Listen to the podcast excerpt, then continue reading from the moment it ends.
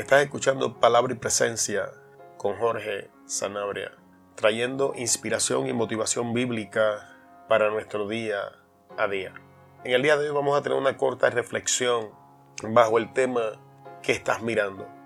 La porción bíblica la encontramos en el libro de Génesis en el capítulo 3 y no vamos a dar versículo en específico, pero sí vamos a dar las circunstancias, que es cuando Eva tiene la conversación con la serpiente, la Biblia nos enseña que hay un momento que mientras más miraba el fruto, más apetecible se le hacía.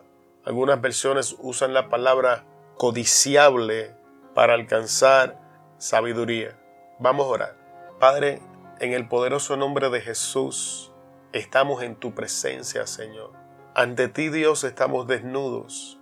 Tú nos conoces, Señor nuestra entrada, salida, acostar y levantarnos, todo está en tu presencia, Señor. Lo que pensamos, lo que sentimos, lo que hacemos, tú has visto todo, Señor. En esta hora, Espíritu Santo, trae palabra, haz uso de mí, tu instrumento, en esta corta reflexión. Trae palabra que nos haga pensar, palabra que exponga ante nuestros ojos nuevas realidades, palabra que provoque cambios que bendigan nuestra vida. Y antes de continuar, Señor, tiramos a tus pies nuestra autosuficiencia, orgullo, arrogancia. Reconocemos que todas las cosas provienen de ti, oh Padre Celestial, nos alcanzan por medio de nuestro Señor Jesucristo y son manifiestas en nuestra vida a través de tu Espíritu. Tú eres la vid, nosotros los pámpanos y nada podemos hacer sin ti, Señor.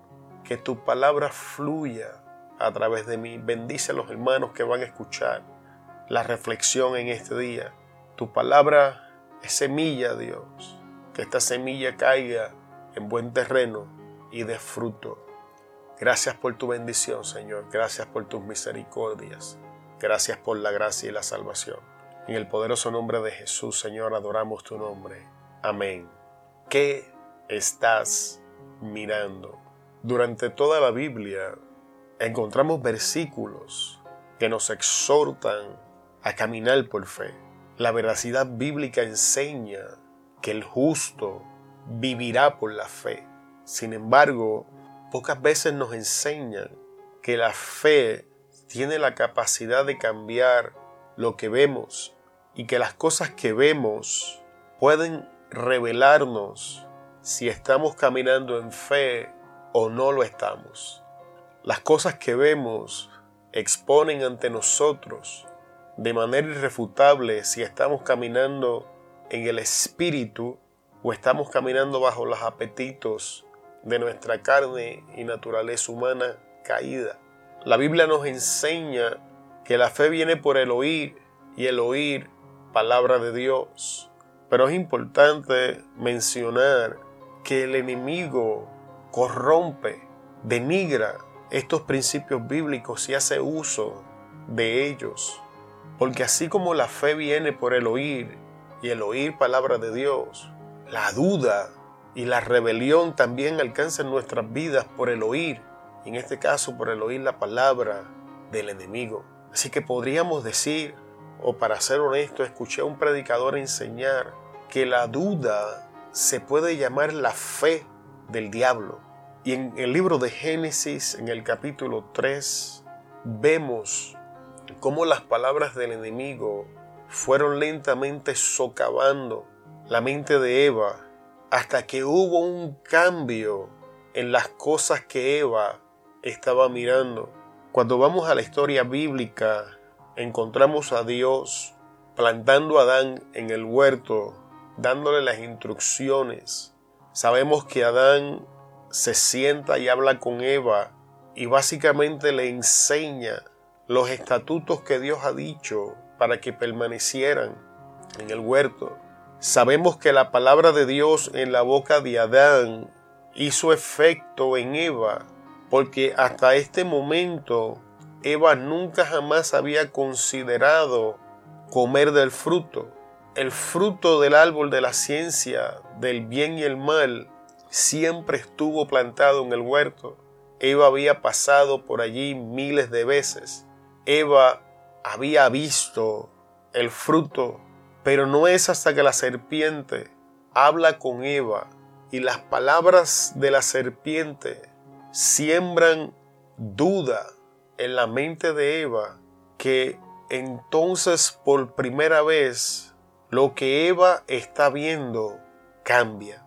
Tras escuchar y prestar atención a los razonamientos de la serpiente, según la mentalidad de Eva iba cambiando, así acontecía con lo que estaba viendo. Una vez más vemos desde el libro, de los, desde el libro del principio, de los nuevos comienzos, que es el libro de Génesis, cómo nuestra mente influye en todo lo que hacemos. Mientras Eva escuchaba la palabra de Adán que había recibido de Dios, la visión de Eva era buena, era limpia y la guiaba a productividad, a bendición y a vida. Mientras Eva escuchaba la palabra de Dios en la boca de Adán, llevaba una vida fructífera, en paz y tranquilidad. Y cuando presta atención a las palabras del enemigo, la duda mina su mente y mientras más miraba el fruto, más apetecible o más codiciable se le hacía. Y mi pregunta en la reflexión del día de hoy para usted es, ¿qué cosas está viendo?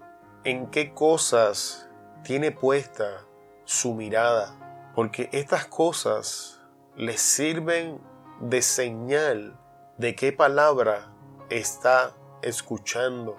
Hemos presentado ante ustedes que lo que el hombre escucha eventualmente comienza a verlo. En episodios anteriores hemos hablado de que el cerebro se alimenta de lo que vemos y lo que escuchamos. Y en el día de hoy les presento que lo que escuchamos influye las cosas que vemos. Y la vista es increíblemente importante en la Biblia. Y voy a hacer uso de algunos ejemplos que he aprendido a través de otros predicadores para confirmar la enseñanza o la reflexión que estamos trayendo en el día de hoy para que usted medite en estas palabras. Cuando vamos a la historia de Abraham, usted se va a dar cuenta de que cuando Dios está hablando con Abraham de su descendencia, Abraham está dentro de su tienda. Entonces Dios le habla, Abraham escucha la palabra de Dios. Dios le habla diciéndole, sal de la tienda. Abraham escucha la palabra de Dios, obedece lo que el Señor le está diciendo, sale y mira al cielo como Dios le había dicho.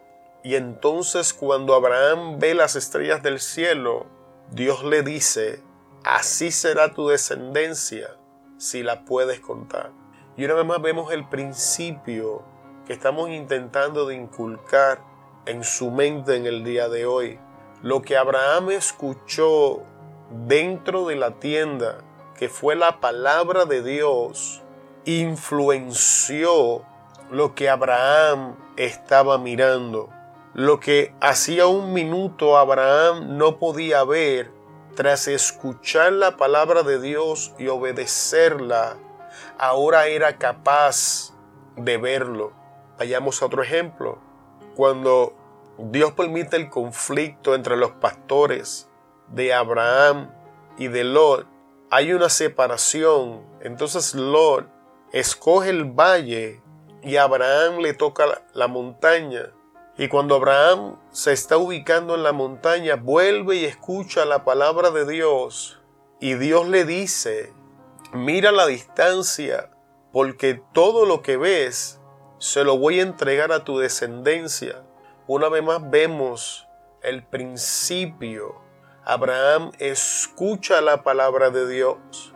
Abraham es, eh, perdón, Abraham escucha la palabra de Dios.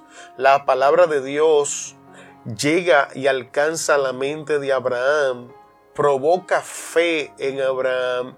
Abraham obedece la palabra y cuando Abraham ve como Dios lo había posicionado en la altura de la montaña, veía a la distancia una vasta porción de tierra que Dios le estaba prometiendo a su descendencia.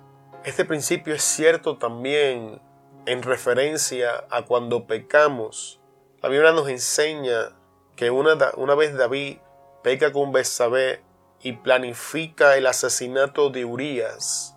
Antes de David arrepentirse de este pecado, transcurrió casi un año.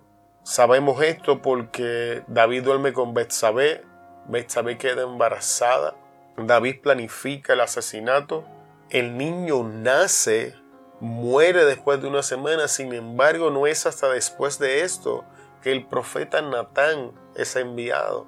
Entonces es, es, en, este, en este lapso de tiempo donde David escribe, después de esta experiencia, perdón, que David escribe el salmo donde dice, mientras callé, envejecieron mis huesos. Y aquí vemos a un David que le acontece exactamente lo mismo que le aconteció a Eva. La Biblia nos enseña que en el tiempo de la guerra, en vez de David salir a hacer lo que ya estaba estipulado que hiciera, decidió quedarse en el palacio. Entonces, un día Betsabé se estaba bañando y obviamente estaba desnuda, no tenía preocupaciones porque se suponía que los hombres estaban en la guerra. Y David la estaba viendo desde la ventana. David escucha los apetitos de su carne. Y al escuchar los apetitos de su carne, lo que está viendo es trasladado de su Dios a mirar y contemplar el fruto que está ante sus ojos, que es Betsabé desnuda. Y al igual que le pasó a Eva, le pasa a David. Mientras más David contemplaba a Eva, a, perdón, mientras más David contemplaba a Betsabé, más apetecible se le hacía.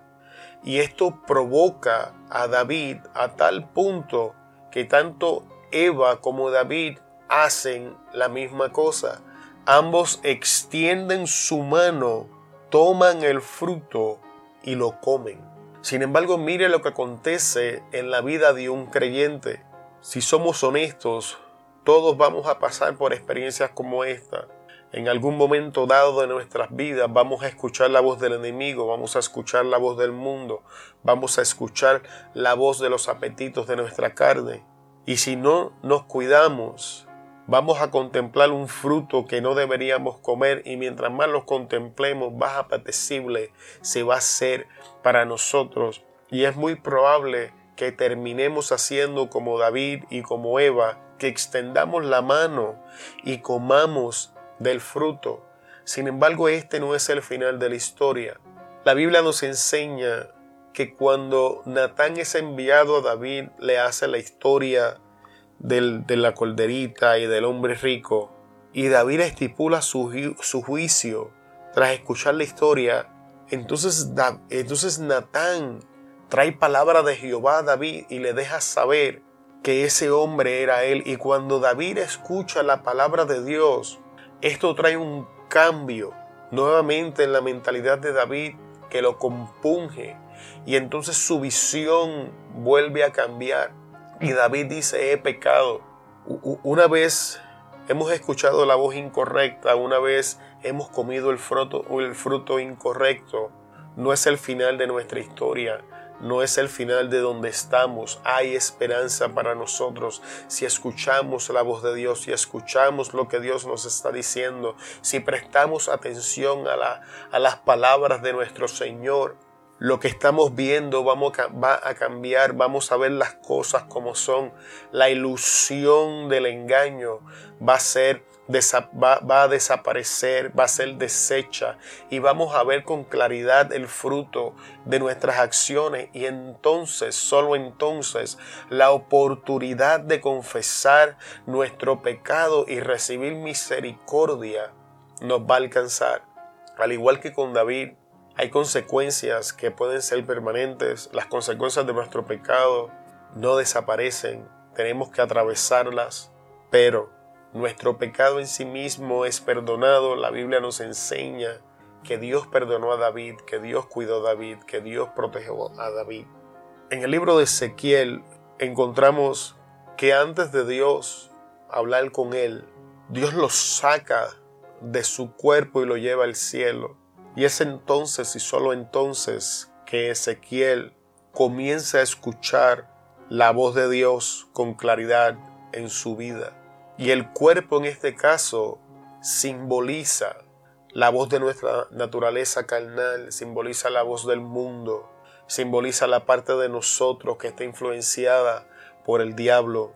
Y es el deseo de Dios desconectarnos de todas estas cosas para que podamos escuchar su voz. Voy a finalizar la enseñanza en el día de hoy o esta corta reflexión. Una vez más te pregunto, meditemos qué estamos viendo. Pidámosles al Señor que abra nuestros ojos con su palabra para que si lo que estamos viendo está erróneo, podamos ser compungidos o convencidos por el Espíritu Santo de nuestro pecado, para así poder arrepentirnos y confesarnos y alcanzar misericordia. Una de las pocas veces que voy a finalizar la reflexión con una corta oración y le pido que me acompañe en este momento. Padre, en el nombre de Jesús, venimos ante tu presencia, Señor. Tu palabra es verdad.